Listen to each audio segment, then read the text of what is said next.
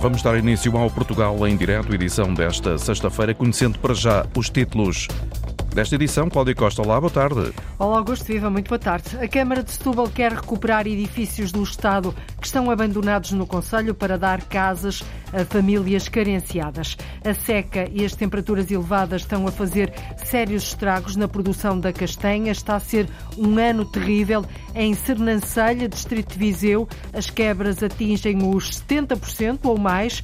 Os preços dispararam, as exportações quebraram o ciclo dos últimos anos.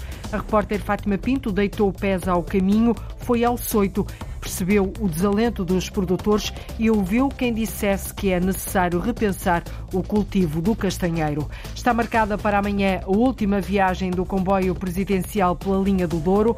O bilhete custa 750 euros. O comboio presidencial é do tempo da monarquia, mas foi ao serviço da República que esteve em atividade.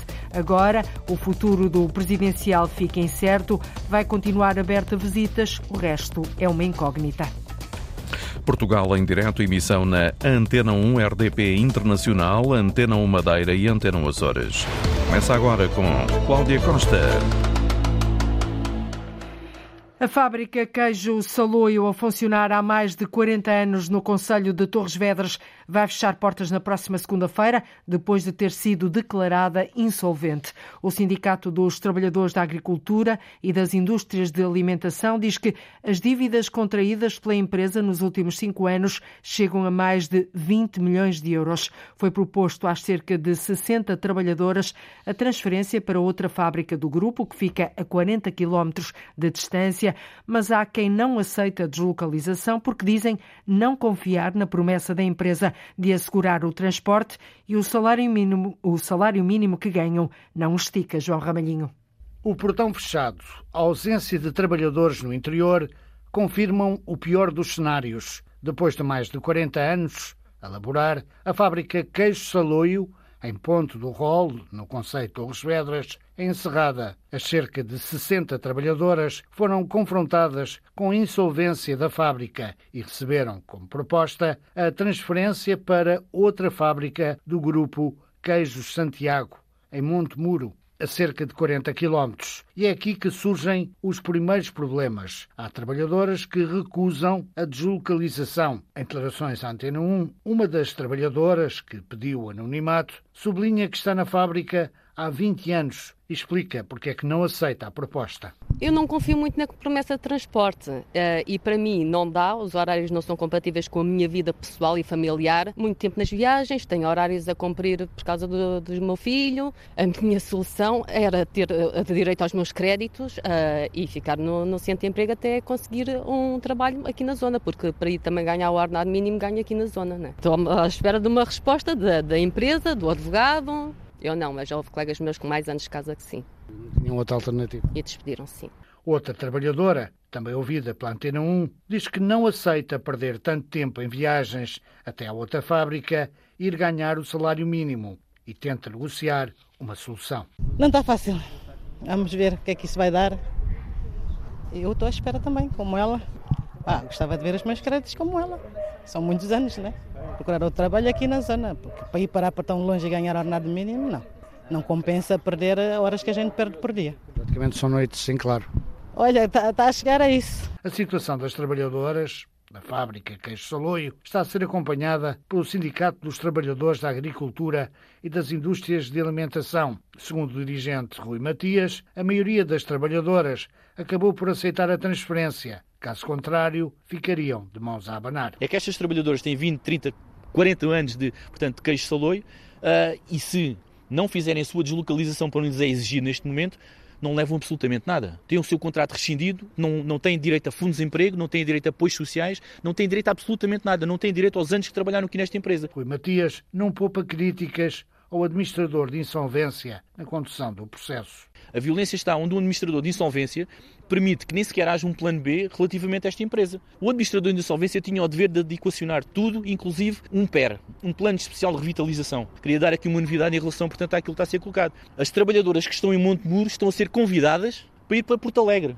Quase a 200 km de distância. Rui Matias, do Sintab, acrescenta que a empresa devia negociar uma solução com cada uma das trabalhadoras. A empresa deveria ter a obrigação de negociar diretamente com estas trabalhadoras o porquê de não quererem ir e, em função disso, como resolver isto. Mas isso não está a ser colocado. O que é que o sindicato pretende fazer? Nós já incitámos eh, negociações no Ministério do Trabalho, já pedimos a três partidos com sede, portanto, que estão sediados na Assembleia da República para fazer a pergunta tanto ao Primeiro-Ministro como por escrito à Ministra do Trabalho. Isso também já aconteceu. Estamos a agir juridicamente contra a empresa relativamente à ACT e estamos a discutir com os trabalhadores individualmente o que fazer em cada um dos casos. Antena 1 sabe que algumas das trabalhadoras decidiram, entretanto, sair da empresa e cerca de 10 com apoio jurídico, aguardam uma solução é que a fábrica Queijo Saloio, que funciona há mais de 40 anos no Conselho de Torres Vedras, fecha portas já na próxima segunda-feira. A Câmara do Seixal pediu ao Governo a cedência de alguns imóveis do Estado que estão abandonados no Conselho.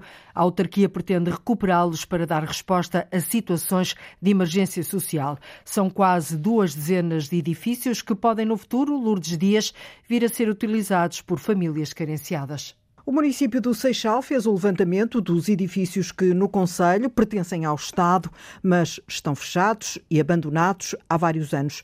Encontrou 17 habitações, diz o presidente da autarquia, Paulo Silva. Estão devolutos, não tendo contrato de fornecimento de água há muitos anos e que nós enviamos uma carta ao Sr. Primeiro-Ministro para que esse, esses imóveis sejam cedidos à Câmara Municipal, estão degradados porque estão há muitos anos sem ocupação. São frações habitacionais em prédios, são moradias que, eh, que estão aqui devolutas e que temos todo o interesse em poder eh, utilizá-las em prol da nossa população. Agora a Câmara pediu ao Governo que ceda esses imóveis para que possam ser recuperados e usados para habitação social. Não tem capacidade para gerir o seu património, entregue-o a quem tem essa capacidade e que nós estamos cá para ir gerir o património que é do Estado, consequentemente é de todos e que deve estar a serviço de todos, nomeadamente a população mais necessitada. À Câmara do Seixal chegam com alguma frequência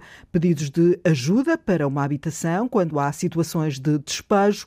A autarquia nem sempre tem disponível uma resposta, por isso pediu à Direção-Geral do Património autorização para requalificar imóveis do Estado e transformá-los em habitação social. Afinal, são edifícios abandonados no Conselho do Seixal que podem vir a ser habitação social para famílias carenciadas.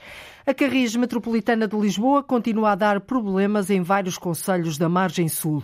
Os atrasos, a falta de autocarros e de informação têm deixado os utentes literalmente à beira de um ataque de nervos. Os responsáveis da TML, empresa pública criada para gerir os transportes na área metropolitana, esteve presente numa audição na Assembleia Municipal do Montijo, que é um dos conselhos que tem sentido as falhas no serviço. Carlos Humberto, primeiro secretário da área metropolitana de Lisboa, admitiu as falhas e garante que os esforços para melhorar os serviços estão a ser feitos. Nós temos consciência que não estamos a responder às necessidades das pessoas. Mas os municípios, os utentes do transporte coletivo de, passageiros, de rodoviário de passageiros, que têm colocado questões, têm razão. E, portanto, a nossa obrigação é tentar ultrapassar estes problemas.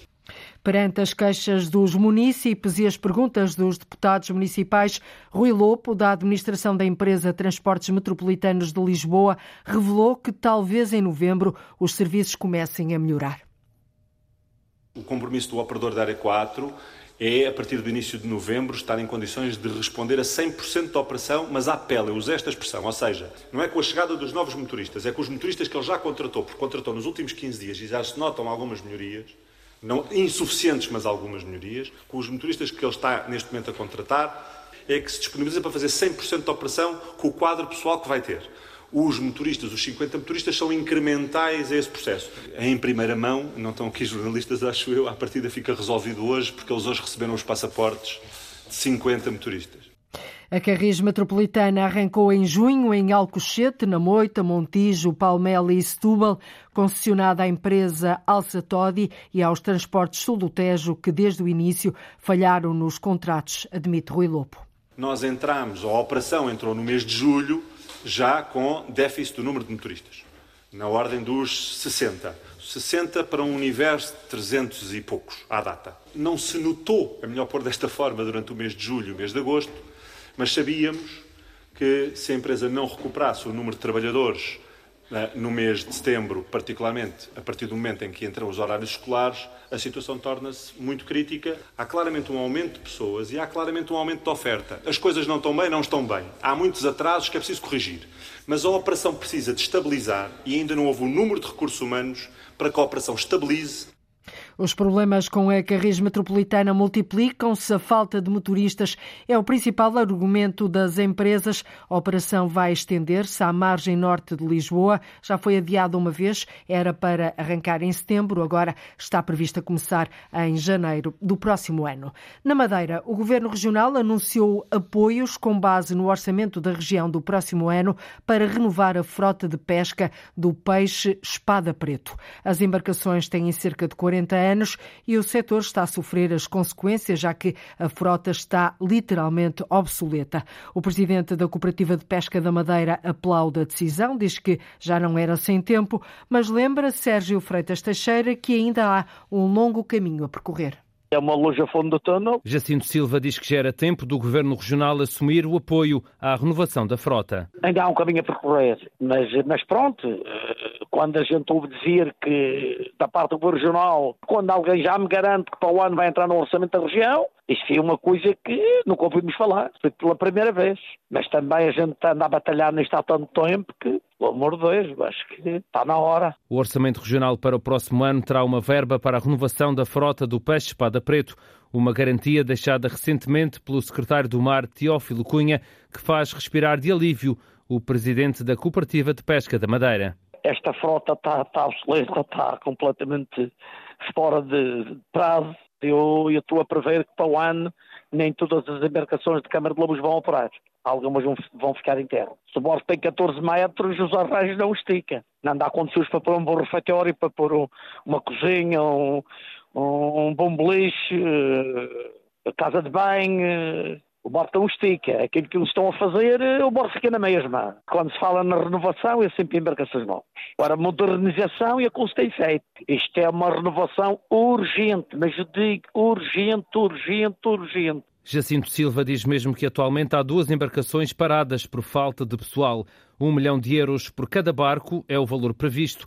Atualmente há 23 embarcações de pesca do peixe espada preto e cerca de 240 pescadores. Mesmo sem o contributo do Estado, a Madeira avança a partir do próximo ano com a renovação da frota pesqueira. A renovação deve ficar contemplada no orçamento da região para 2023. O movimento Move Rio Douro alertou hoje para descargas de efluentes vínicos altamente poluentes nas linhas de água da Bacia do Douro. Este movimento cívico de defesa dos rios pede um compromisso político para travar a poluição provocada pela indústria dos vinhos. O alerta é de Rui Cortes, membro do movimento e investigador da Universidade de Trás-os-Montes e Alto Douro, que falou aos jornalistas no Cais de Gaia. O que nós vimos é que eh, as estações de tratamento têm uma capacidade, eh, enfim, muito limitada, portanto, de modo geral, estão subdimensionadas, mesmo nas grandes unidades vitivinícolas. Temos uma, eh, um despejo grande de efluentes da, da indústria diretamente para as linhas de água e o que nos preocupa é que, portanto, isto é uma situação que, inclusive, é, é visível. Se formos ver agora muitas linhas de água do Douro e vamos, vamos encontrar uma cor arroxeada, exatamente os efluentes que são descarregados nessas linhas de água. Estes, estes efluentes uh, da indústria vinícola são altamente poluentes no Cais de Gaia, olhar para o Rio Douro, que corre ali aos pés, este investigador diz que é preciso que as autoridades estejam atentas a este fenómeno, nomeadamente a Agência Portuguesa do Ambiente e o Serviço de Proteção da Natureza e Ambiente da GNR. Ora, precisamente, há um estudo liderado pela investigadora da Universidade de Coimbra, Maria João Feio, que diz que rios de todo o mundo apresentam preocupantes níveis de degradação nos ecossistemas. Cerca de 30% dos ecossistemas ribeirinhos estão mesmo severamente danificados e as piores condições encontram-se em climas áridos e equatoriais. Em Portugal, que por norma se encontra na média europeia, são os rios internacionais, como o Douro, por exemplo, que revelam mais problemas. O estudo reuniu três dezenas de investigadores de todo o mundo. Joaquim Reis. O nível de degradação da biodiversidade dos rios é preocupante. É a conclusão de um estudo internacional que juntou uma trintena de cientistas de todo o mundo, coordenados por Maria João Feio, investigadora do Centro de Ciências do Mar e do Ambiente da Universidade de Coimbra. Analisando dois bioindicadores, como os peixes e os invertebrados, larvas e outros organismos que habitam os fundos, as conclusões deste estudo não primam pelo otimismo. Em média, mais de 50% dos rios estão severamente alterados das comunidades, destas comunidades aquáticas. Há países em que chegamos aos 75% de locais severamente alterados. Há uma grande proporção de locais que estão mediamente impactados, portanto, já não atingem os mínimos considerados para que não tenha que haver uma intervenção na recuperação dos rios. Quando fala de alteração, estas alterações são o quê? As alterações vêm primeiro da urbanização, depois vêm da implantação de muitas barreiras ao longo dos rios, as grandes barragens, mas também pequenos açudes, impedem a deslocação dos peixes, as migrações de peixes que precisam de deslocar-se ao longo dos rios para completarem o seu ciclo de vida e para se reproduzirem.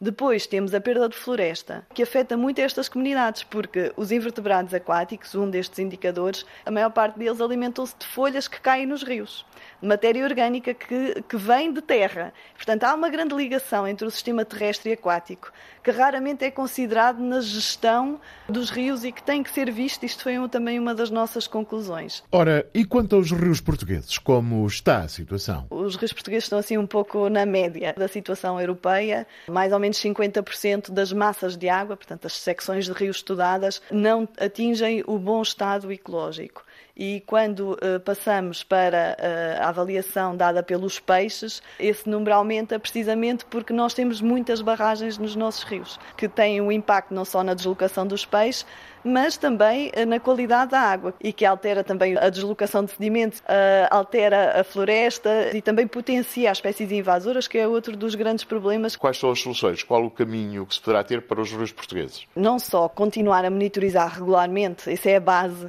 Depois, temos algumas soluções, como retirar barragens ou açudes que já não têm sequer uh, função ou que não estão a ser eficientes. O tratamento de esgotos é essencial. Mas depois temos outras coisas, como o, o ter o cuidado com as espécies invasoras, por exemplo. Podem causar grandes danos na nossa fauna e flora aquática. O Guadiana, o Tejo, o Douro, o Minho são rios já invadidos por espécies exóticas, situação que afeta a biodiversidade e que, segundo a investigadora da Universidade de Coimbra, se agrava com a retenção de água no lado espanhol. E uma das conclusões deste estudo dá conta de que cerca de 30% dos ecossistemas ribeirinhos de todo o mundo estão severamente danificados.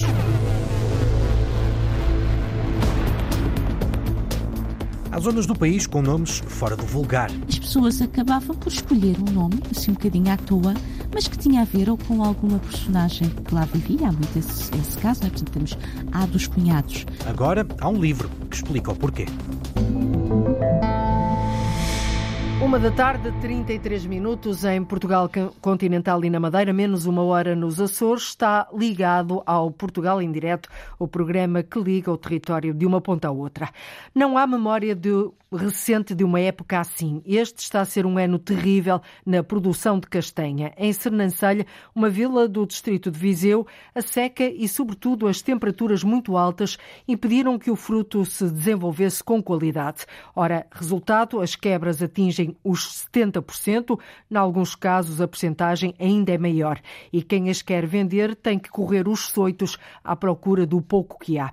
Os preços dispararam, as exportações quebraram assim o ciclo dos últimos anos. A repórter Fátima Pinto pôs pés ao caminho, foi aos Soitos e uma cooperativa falou com quem está a ser afetado por tão fraca colheita. De mais ou menos a assim assim. Depois mau e agora péssimo. Tem sido assim os últimos anos de produção de castanha em terras de Sernancelho. Na colheita atual é preciso rebuscar para se encontrar um ouriço com três castanhas perfeitas. Fomos encontrar Lourdes Seixas, no Soito.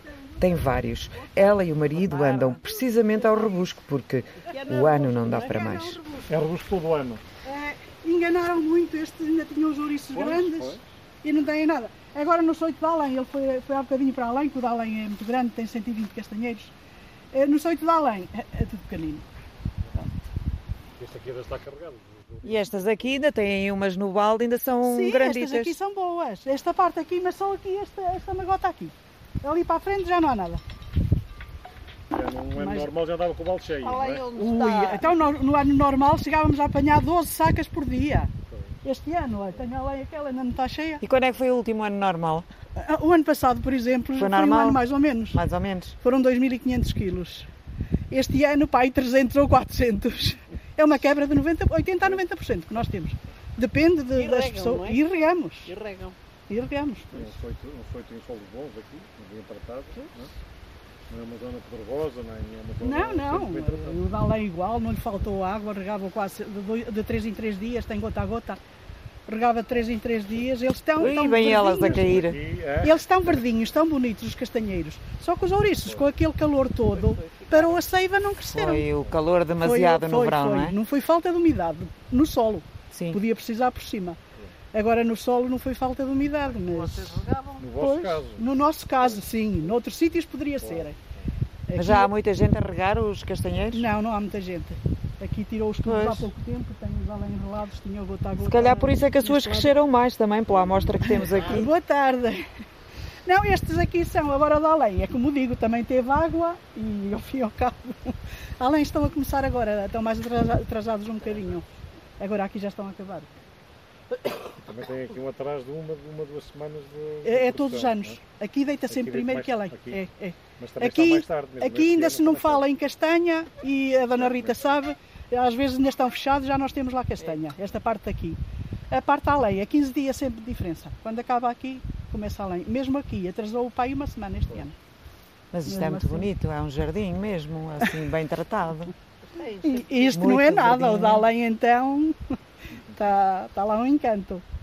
Porque os da além têm 19 anos. Estão todos assim. Todos eh, mais uniformes. É, mais ou menos, estão todos assim, mais ou menos do tronco deste. Está tá bonito. O ano passado deu lá muita castanha. Este ano olha, é o rebusco. Bem, não veio a pessoal roubar castanhas? não sei. A gente não vê. Nós, é assim, Quando cá estão não vêm, não é? nós não lhe damos muito tempo para virem roubar. Que é de manhã à noite que andamos cá. Mesmo que vamos para além, o carro fica aqui. Agora passa aqui a mocidade. É, mesmo que vamos para e o carro fica aqui. É, tínhamos prejuízo de noite, era com os javalis. Que isso vinham cá. eles também gostam de Oi, castanha. vinham cá, comiam tudo, só deixavam as cascas. Depois compramos um- uma máquina daquelas de atirar tiros. Este ano não, cá há poucas, mas os outros anos, quando temos muita, fica toda a noite a disparar. Pronto. Eles De disparam. manhã chegamos cá, desligamos, já que andamos nós. A Fru Santos, sediada em Sernancelho, produz, comercializa e distribui produtos da terra, a castanha incluída. Por estes dias, era suposto haver produtores a entregarem o fruto, mas o cenário nesta espécie de cooperativa é de vazio. A culpa é da seca e, se as perspectivas não são animadoras, é necessário repensar o cultivo do castanheiro. É disto mesmo que nos fala Luís Alves. É um ciclo que infelizmente tem vindo a repetir-se cada vez mais. Ao contrário dos outros anos, que havia pontualmente um ano mau, este ano os anos têm sido cada vez mais repetidos. Fruto destas variações climatéricas, da falta de chuva essencialmente, das elevadas temperaturas, que no período de floração e depois todo o ciclo de produção afetam claramente o resultado final, que é a produção. Temos quebras de várias ordens, mas no global 70%. Sim, a média aqui é 70%. Então, temos agricultores com, com 90%, outros depende muito das zonas, das zonas do, dos soitos, mas a média é na ordem de 70%. Isso reflete-se também no, no funcionamento de uma empresa como estas, não é? A vários níveis. Sim, nós neste momento deveríamos estar com mais do dobro de trabalhadores que temos. Nós temos a empresa tem uma equipa na ordem de 35 pessoas permanentes, e que neste armazém estão cerca de 15 pessoas. Neste período chegamos a ter 40 pessoas a trabalhar diariamente. Esse- Infelizmente este ano não vai haver necessidade de contratação de pessoal extra. É suficiente para as quantidades que vamos realizar. Falávamos sobre a questão da, da, exportação e isso também pode estragar negócios futuros, porque este ano uh, os canais estão praticamente fechados, não é? Porque não há produto. Sim, nós, a Frucentes é essencialmente uma empresa exportadora, nós trabalhamos com o mercado norte, norte da Europa, uh, Espanha e Itália, por exemplo, aqui na Europa, e depois nos Estados Unidos e Canadá, são os principais mercados, exportamos também alguma coisa para o Brasil e África, mas este ano estamos a fazer algumas quantidades também muito menos daquilo que era habitual para os Estados Unidos e Canadá, para a Itália, também eles estão num ciclo, um ciclo inverso em que estão a começar a, ter, a recuperar a produção dos últimos anos, em que dificilmente iremos ter produto para exportar para esses mercados. Qual é a moral de quem produz neste momento? O que é que se espera para os, para os próximos anos? Aquele senhor dizia que não, é, que não é meteorologista, mas que há sempre esperança. Sim, esperemos que, que, isto, este ano, seja se calhar o pior da história é? e que não se repita tão cedo. Mas claramente vamos ter que ter consciências que as coisas estão a mudar, mesmo em termos de altitude e localização dos soitos, vamos ter que repensar também as novas plantações, porque temos o problema de também nós nos soitos tradicionais não são soitos regados, normalmente são soitos já centenários, que não são com menos tratamento e que vamos ter que repensar, se calhar, numa uma nova forma de cultura, com, com rega, com, com, culturas de proteção também, como acontece neste momento com as macieiras, já temos uh, os, os pomares cobertos, vamos ter que repensar toda a forma de, de cultivo. Aqui na empresa, o processo passa por várias etapas, não é? Sim, nós, nós fazemos desde a recepção, fazemos uma pré-calibragem, análise, fazemos uma análise prévia do produto chegado, fazemos calibragem, pré-calibragem, depois uma calibragem, esterilização, que é um processo natural em que fazemos a seleção do produto eh, com, com pouca qualidade, produto furado ou abalado à castanha, e depois passa num processo de descobagem e embalamento. Durante este ciclo, a castanha ainda está em um ciclo em frio, ou seja, para conseguir manter todas as características do produto. Além da castanha fresca, trabalhamos também com castanha seca, castanha pilada. É um produto com menos quantidades, mas também que, que, temos vindo a apostar. A empresa tem a marca Saudade, que é uma marca de grande importância e que tem grande projeção que tem tido nos últimos anos. Tem feito uma aposta forte, possivelmente nos mercados internacionais, e tem tido grande sucesso. Paralelamente a isto, temos depois também os outros produtos, que trabalhamos batata, a empresa muito forte em batata, em, em cebolas, maçã também, depois trabalhamos produtos, a empresa tem um armazém em, em Samara Correia, trabalhamos os produtos da zona do Ribatejo, melão, melancia, morangos, então é uma empresa bastante diversificada, sendo os principais clientes no mercado nacional as grandes superfícies, e depois no mercado externo, o produto de exportação também é muito relevante na, em termos de volume de negócios.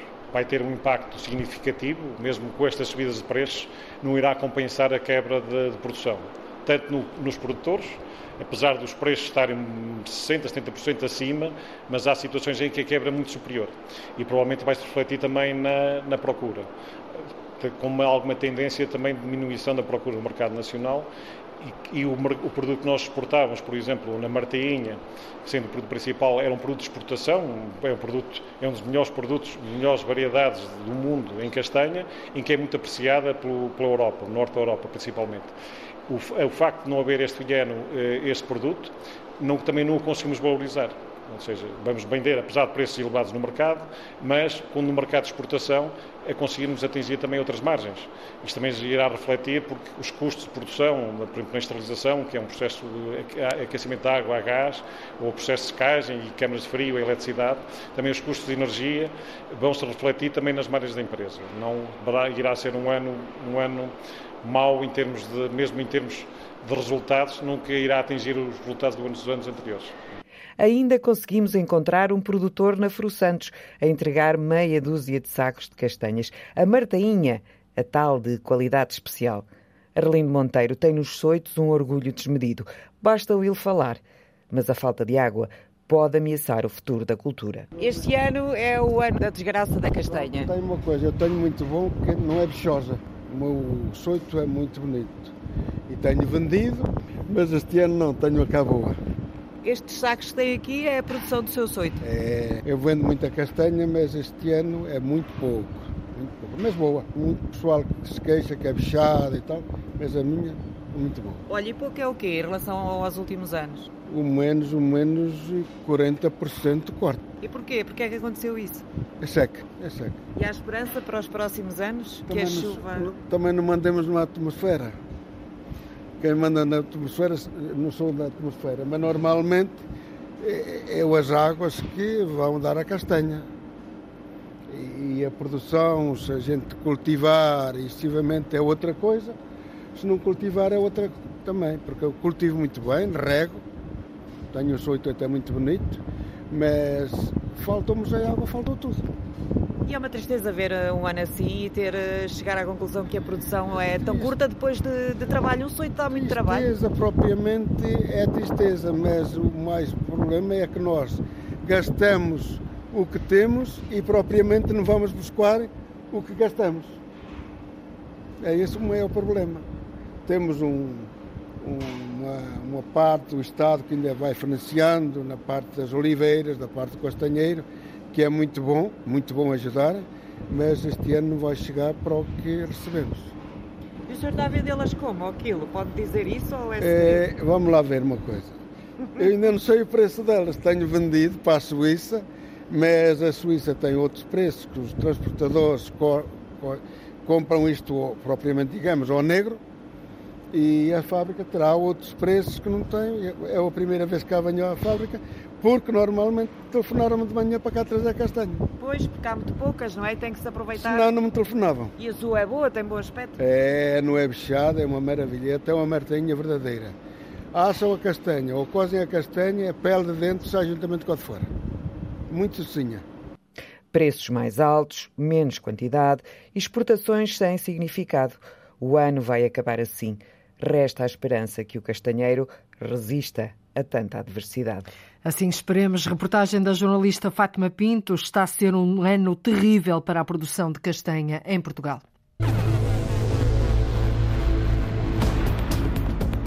É o fim de linha do comboio presidencial. O que é que vai acontecer amanhã com o comboio presidencial? Vai acontecer aquilo que está previsto: o comboio regressar à sua casa, que é o Museu Nacional Ferroviário no Entroncamento. E amanhã este comboio faz a última viagem. Uma equipa de investigadores da Universidade do Algarve criou e instalou no mar, frente a Sagres, um observatório que permite ver e ouvir o oceano em tempo real.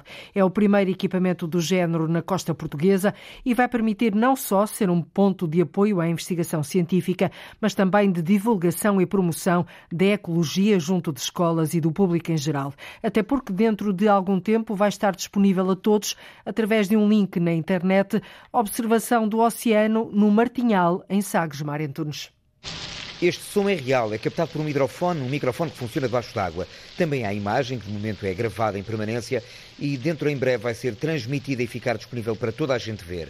O mundo subaquático junto aos rochedos do Martinhal, a um quilómetro da costa de Sagres, a 20 metros de profundidade. Captação de som e imagem são apenas duas das muitas utilidades do Observatório Subaquático Mar Real. Ele é uma infraestrutura que permite ligar novos equipamentos. Pode ir lá um mergulhador e ligar um novo equipamento e podem ser retirados os instrumentos que estão lá para manutenção e então nesse sentido é uma infraestrutura de investigação. António Silva faz parte da equipa de investigadores da Universidade do Algarve que recentemente instalou este observatório junto dos ilhotes do Martinhal. É uma criação nossa. Eh, na, na totalidade, compramos alguns equipamentos, como por exemplo a câmara, Uh, mas produzimos o, os hidrofones, uh, produzimos a infraestrutura de acesso de dados, internet e acesso de energia e aquilo foi tudo mesmo a configuração da estrutura e tudo, é tudo nosso. Com o Mar Real vai ser possível ver, ouvir, monitorizar o fundo do oceano em tempo real, medir salinidade, temperatura da água. É por isso um instrumento para a investigação científica para as escolas, para o público em geral. Para haver um, começar a haver um maior envolvimento da comunidade com o mar. Divulgação do mar, o que é que é o mar, o que é que acontece com o mar. A equipa de investigadores do Centro de Investigação Tecnológica do Algarve admite que a estrutura aguente pelo menos no fundo mar 10 anos, a energia não lhe vai faltar. Ela é fornecida por fibra ótica através de um cabo que o liga à Terra. É o primeiro equipamento do género na costa portuguesa. Aldeias, vilas e pequenas localidades em Portugal têm nomes curiosos, estranhos, peculiares, que por vezes nos fazem questionar por que se chama assim. Ora, este é de resto o nome do livro de Vanessa Fidalgo, que revela a origem de alguns desses nomes que têm sempre uma explicação. Ou foram batizados pelas populações, ou têm uma lenda na sua origem. A escritora revelou à jornalista Paula Verã curiosidades que vai gostar de ouvir. Degolados, curral das freiras, rabo de peixe ou cabeça gorda. São alguns exemplos de nomes de aldeias ou localidades que encontramos em Portugal. De norte a sul, passando pelas ilhas, Açores e Madeira, a escritora Vanessa Fidalgo revela a origem da toponímia desses locais. As pessoas acabavam por escolher um nome, assim um bocadinho à toa, mas que tinha a ver ou com alguma personagem que lá vivia. Há muito esse, esse caso, não é? Por exemplo, temos a dos Cunhados, eh, porque era uma terra onde todas as pessoas tinham laços, ou eram irmãos ou cunhados. Ou então coisas ainda mais engraçadas. Por exemplo, a própria Praia da Rata fica no Estoril. Antes também de termos os sistemas de saneamento que temos hoje, eh, avistavam-se ratazanas por lá. Eh, as pessoas que moram naquele lugar acolheram com, com um certo carinho, pronto, e acho que é muito vulgar. Conheço uma pessoa que, que mora por ali e diz: Ah, eu, eu faço questão e digo sempre: vou à Praia da Rata. Vou apanhar sol na rata. Seja pela influência da natureza, de casos trágicos ou simplesmente porque alguém se lembrou, as histórias das vilas e aldeias que foram batizadas como Ranholas, Chiqueiros, Amarelejos ou Matacães estão contadas neste livro de Vanessa Fidalgo. Estes próprios nomes com direito a bolinha também me surpreenderam. Há aqui sítios, por exemplo, o próprio Picha, Panasco, que eu achava o nome tinha surgido por graça, alguma graça que tinha ficado. E não. Picha é o, o, o prego que cola o recipiente, que pode ser em madeira, em metal ou, ou cerâmica, que se cola, prega às árvores para recolher a resina. Rigo do Azar, por exemplo, isto foi aqui, o sítio foi o sítio onde Dom Afonso Henriques sofreu uma emboscada. Rio Mau, que fica em Vila do Conde, porque era um, afluente do Rio Oeste e onde muitos pescadores morreram afogados. A imaginação vai além dos registros oficiais. O povo batizou as terras consoante o momento, o olhar ou a oportunidade.